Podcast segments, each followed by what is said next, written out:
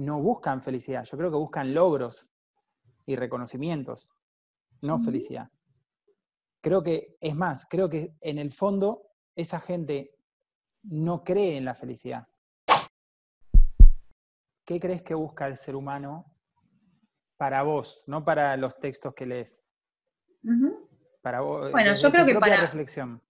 Yo, yo creo que desde, desde todos los siglos y el ser humano siempre está en búsqueda de la felicidad. Lo que pasa es que para cada uno la felicidad. Creo que busca poder. ¿Sí? Bueno, pero pueda que, pueda que el poder le dé felicidad. Pueda que el poder le dé felicidad también. Y por eso busca poder. Porque considera que teniendo ese poder puede tener felicidad. Para mí busca, Aparte, cuando buscan poder una persona desde la inconsciencia, busca seguridad, ¿sí? Eh, tranquilidad seguridad, tranquilidad, recursos para estar seguro y tranquilo.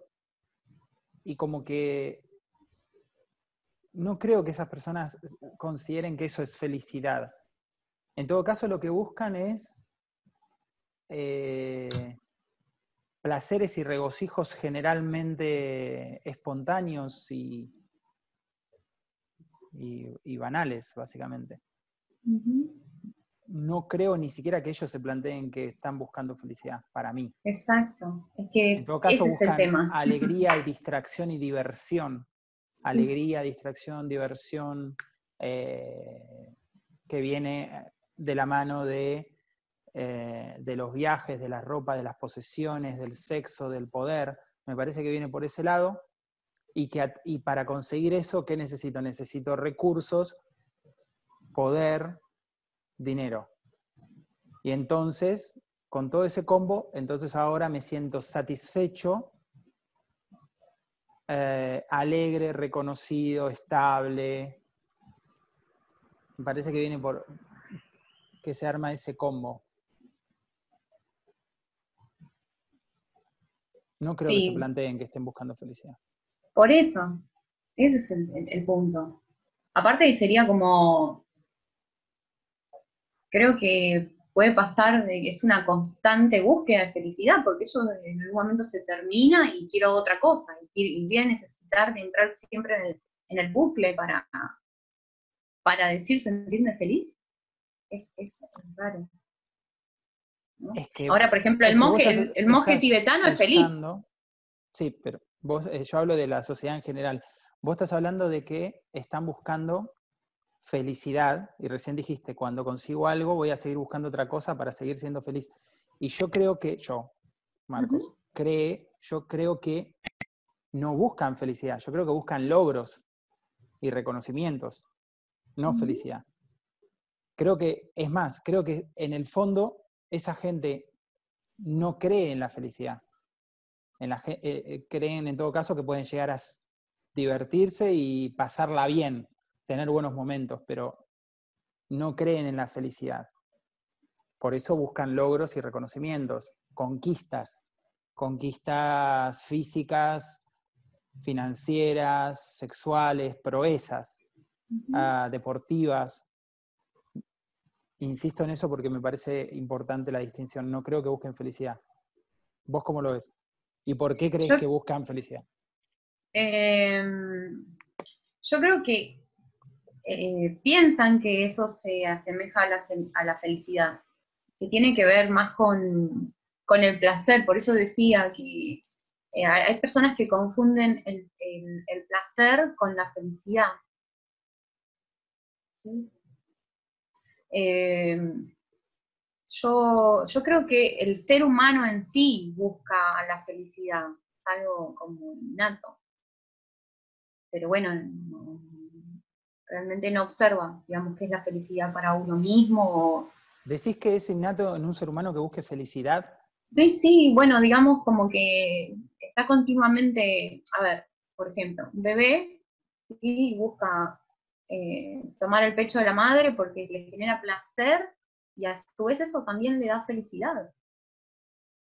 Es, es como tiene ahí a un paso de... Para mí busca, el ser humano básicamente más que felicidad, o sea, en la base, ¿eh? Para mí busca alimento, protección, reproducción.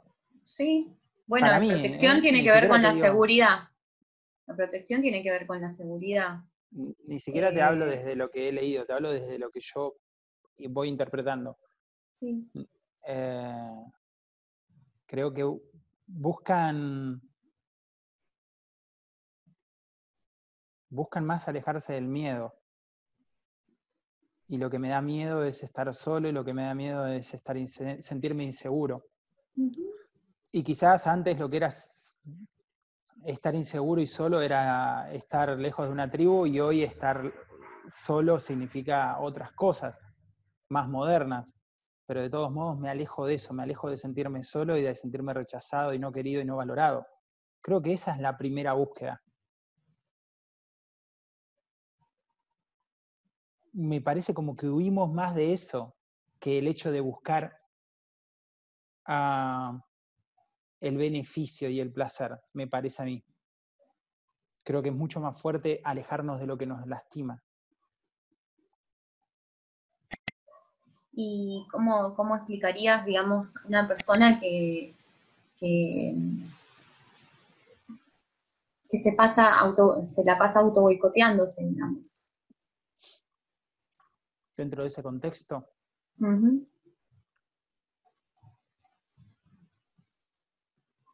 Por lo menos ahora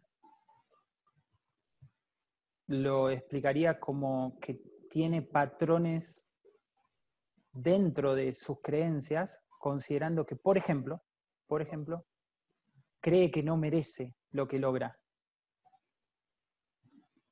por ejemplo, porque pude haber tenido un padre o una madre castrante que me dijeron que no servía para nada y que nunca iba a llegar a nada.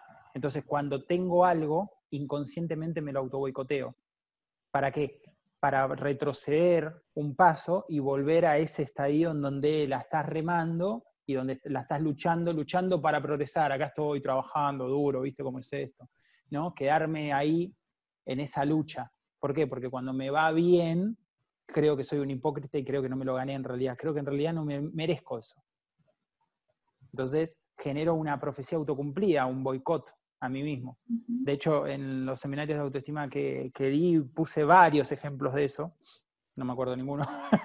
Em, pero sí se ve, compro mucho esa idea, ¿eh? compro mucho esa idea. y, muchas veces, muchas veces eh, para no separarse del clan, digamos es la estructura en la cual venís, o sea, coincido con lo que estás diciendo.